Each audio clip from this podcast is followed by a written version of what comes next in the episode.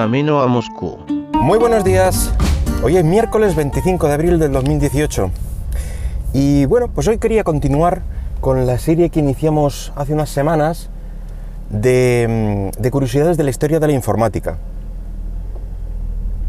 Hoy en concreto, pues vamos a situarnos eh, a mediados de los años 90 para hablar de los inicios de, de los videojuegos en 3D y los motores, los engines 3D que lo, que lo hicieron posible.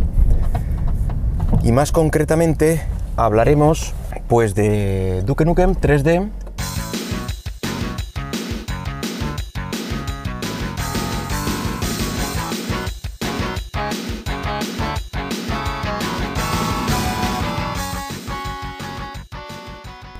y de Quake.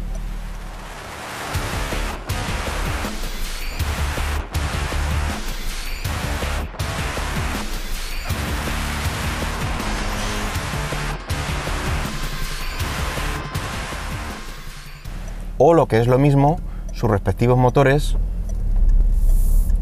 Build de, de Duke Nukem y el, y el Quake Engine bueno, también denominados de vez en cuando IDTech, aunque en esa primera versión aún era el Quake Engine. En la actualidad es realmente sencillo eh, iniciarse en, en, el mundillo de la, de la, programación de videojuegos 3D, pues porque existen, existen bastantes alternativas y muchas de ellas eh, gratuitas, como puede ser el, motor Unity, y con resultados totalmente profesionales, incluso con tienda incluida donde comprar eh, recursos como gráficos, eh, animaciones, etc. Pero si nos remontamos estos 25 años, que digo, más o menos, pues las cosas eran, eran muy diferentes, ya que no había nada preestablecido ni, ni pensado. No había ni siquiera tarjetas gráficas eh, aceleradoras 3D, que facilitan bastante el trabajo de, de estos motores. Todo era potencia de cálculo de la, de la CPU. En un primer momento hubo una serie de aproximaciones al 3D con más o menos acierto, algunas destacadas, como pueden ser ese Star Wars que incluso salió en arcade, eh, de, su motor era wireframe, es decir, solo pintaba eh, las líneas. Creo que también sacaron algo similar en un juego de tanques, no recuerdo ahora mismo el nombre. Pero digamos que ese, ese sistema estaba un poco acotado, ya que no te. aunque era muy, muy, muy llamativo decir que era realmente impresionante cuando lo veías por primera vez. Eh, está muy acotado a, a, una serie de juegos o incluso una temática de juegos. Otras aproximaciones al 3D, una destacada, es el Ultima Underworld del, del año 92 y es considerado uno de los, eh, de los primeros juegos en perspectiva de primera persona. Ese mismo año, ID Software una compañía de la que hablaremos bastante hoy, publicó su primer éxito, que se trataba del Wolfenstein 3D, cuya franquicia Wolfenstein ha llegado realmente hasta nuestros días. Se siguen haciendo juegos con, ese, con esa denominación. Evidentemente eh, con un motor muy muy evolucionado. Pero no nos adelantemos. Al año siguiente, es decir, en el 1993, las cabezas pensantes o las cabezas principales de ID Software, John Carmack y John Romero, publicaron Doom. John Carmack se dedicaba al, al motor y John Romero principalmente al diseño general del, del juego, de los niveles, etc.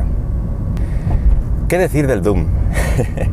es uno de los software, pues yo creo que más portados a cada plataforma eh, si estáis en el mundillo de la informática o microinformática, veréis que hacen ports de, de este juego mm, pues, pues, pues, para cada consola que sale, para cada mm, tarjeta, yo creo que no se considera un,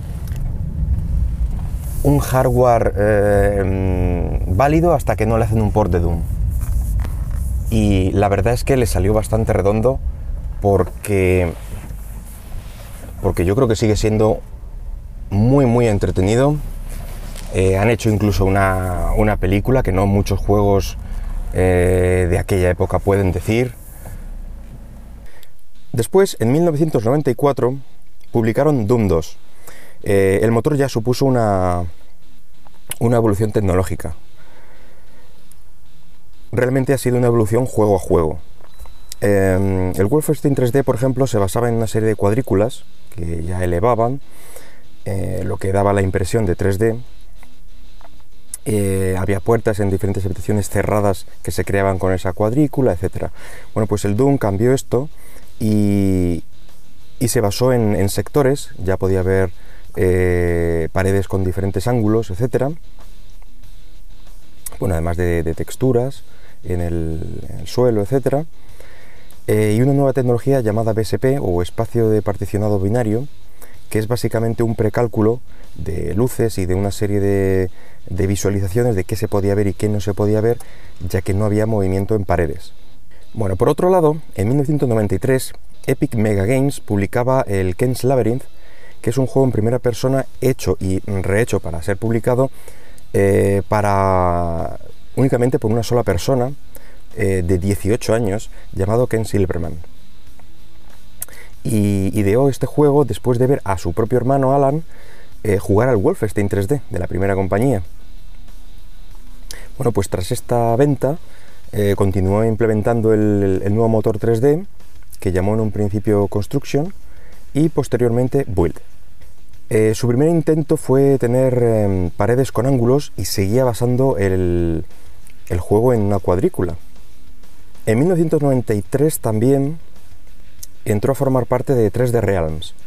Eh, ya tenía una primera demo planteada de este, de este motor, pero tras una conversación telefónica con John Carmack de ID Software, Em, decidió replantear su sistema y basar el motor, al igual que, el de Carmack eh, para Doom, eh, basarlo en sectores. Y desde febrero del 94, más o menos, fue añadiendo más y más características, como pueden ser eh, sprays translúcidos para hacer cristales, que de hecho se rompían, podían romperse en el juego, rampas, por ejemplo, eh, una especie de mirar arriba y abajo, que tú dirás, qué tontería. Bueno, pero en un sistema que no es realmente 3D, que es una elevación de un sistema de sectores, eh, no es trivial. No es trivial porque es, eh, no hay información 3D real. Entonces se, hizo de una manera bastante, bastante curiosa. también se puso un soporte para juegos en red, modos de alta resolución BESA, sectores apilados, también de manera simulada. Con todas estas características se publicó el Duke Nukem 3D ya en el 96. Em, todo lo que hemos hablado hasta ahora se consideraba, bueno, se considera de hecho tecnología 2.5D, no era eh, verdaderamente, no, había información 3D, era todo a base de elevación de planos. Volviendo a ID Software, ya se sabía por, este época, incluso años anteriores, que estaban en, en desarrollo un nuevo título, con nueva tecnología, etcétera y la habían retrasado varias veces. Este juego sería Quake y finalmente, también salió en, 1996. La revolución que hizo este juego es que realmente era un motor 3D, con objetos y personajes diseñados y animados todo en 3D, en vez de sprites planos que iban girando y poniéndose siempre de frente a la cámara, como el caso de los juegos anteriores. Este juego supuso una verdadera revolución eh, y un antes y un después, aunque decir que esta tecnología en particular de, de Build, eh, del Duke Nukem, le plantó cara durante algunos años, ya que aunque bueno, mm, se notaba que no, que no era lo último, que no era verdadero 3D, había ciertas diferencias, eh, le fueron implementando bastantes, bastantes cosas al motor, lo que lo hacía bastante interesante y sobre todo los juegos muy divertidos, muy bien diseñados, a lo mejor por este eh, por la facilidad de generar niveles eh, con este sistema y funcionaban de, forma bastante fluida, incluso en resoluciones más altas. Entonces mm, le plantó cara durante, durante un tiempo. Y ya en cambio con la llegada de las tarjetas aceleradoras gráficas 3D, pues ayudaban enormemente a, los gráficos vectoriales y ahí fue donde se decantó finalmente la tecnología ganadora por el 3D real. Las características que fue añadiendo Ken Silverman al, a su motor em, fueron, por ejemplo, los, gráficos voxel, que al no tener objetos 3D eh, reales, hasta el momento eran, como digo, sprites que se giraban y se ponían frente a la cámara siempre. Eh, esto lo, cambió por voxel, que viene siendo píxel eh, con volumen, volumétricos. digamos que, por ejemplo, el motor del, del Minecraft, juego muy muy conocido, pues en sí es un motor de voxel, es decir, son cubos que se van poniendo con información 3D. Eh, ¿Qué nos permitía los, eh, los, gráficos voxel en estos, en estos archivos? Pues eh, simular objetos como las vidas que recoges o la munición o ciertos objetos muy característicos del, terreno como un árbol, una tumba o algún adorno, pues simular también que eran objetos 3D. Era un poco tosco porque el propio em, pixel o voxel mm, básico era muy, muy grande, pero, pero la verdad es que mm, quedaba, quedaba bien, quedaba muy bien con el resto del entorno y, es, es, un avance destacado en este motor. Bueno, pues esta compañía 3D Realm sacó con este motor juegos como el, el nombrado anteriormente Duke Nukem 3D, pues después sacó el Blood o el Shadow Warrior, creo que hay algún otro por ahí, pero también licenció a terceros este, este motor y sacaron el Witch Haven o el divertidísimo Redneck Rampage, que ese hay que jugarlo. Si te gusta esta tecnología tienes que jugarlo porque estaba, está muy bien. La tecnología de Quake también se licenció y compañías como Valve, que te sonará por Steam, compró este motor y lo evolucionó hasta crear el suyo propio, eh, que denominó Source, que fue con el que finalmente sacó el, el Half-Life 1. Este motor lo siguió evolucionando hasta el Half-Life 2, eh, y bueno, ahora mismo lo ha evolucionado tanto que se denomina el Source 2. Eh, digamos que ha, venido esta tecnología hasta, nuestros días. Bueno, decir que ID Software siguió lanzando títulos y evolucionando el motor con el ID Tech 2 y 3 con sus respectivas versiones de Quake, el ID Tech 4 con el Doom 3 y después el Quake 4 y el Wolfenstein. El ID Tech 5, que es de hace relativamente poco, eh, se estrenó con el infravalorado Rage, que es un juego que está muy bien, el motor también, pero mm, puso ciertas tecnologías, eh, digamos que no estaban muy avanzadas, fue evolucionando con el propio juego y mm, bueno, mm, creo que hay que darle una oportunidad al juego porque merece la pena. Y actualmente tienen el IDTech 6 ya sin John Carmack, eh, ya que salió de la compañía y el testigo lo recogió Tiago Sousa, que es, eh, había sido trabajador en, el CryEngine de la compañía Crytek y, este motor IDTech 6 eh, se, usó para el reboot de Doom y en la serie actual de juegos Wolfenstein. Ken Silverman, eh, en cambio, decidió en el año 2000 empezar un nuevo motor, mm, así por libre, em, en este caso basado en la tecnología que, he nombrado antes, el voxel. Digamos que todo el motor sería, sería voxel. Alguien ha dicho Minecraft, eh, pero digamos que la unidad de, voxel sería mucho más pequeña que el cubo que puedes ver ahora mismo en, Minecraft. Era una unidad muchísimo más pequeña y lo que quería era un, mundo totalmente destruible, modificable. Eh, decir que el motor nunca tuvo mucha relevancia, hubo mm, diferentes implementaciones, ya que eh, finalmente también utilizó aceleración 3D, pero mm, que yo sepa no, no se ha utilizado en ningún juego comercial también ha seguido haciendo una serie de herramientas, pero no, no ha vuelto, digamos, este, este desarrollador al, mundillo.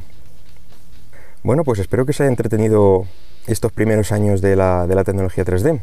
Deja cualquier comentario en iVoox, en, en, Twitter, en arroba camino moscú, o, si quieres darle al, me gusta en iVoox también, eh, o si quieres suscribirte, libre eres. Nada más, hasta luego.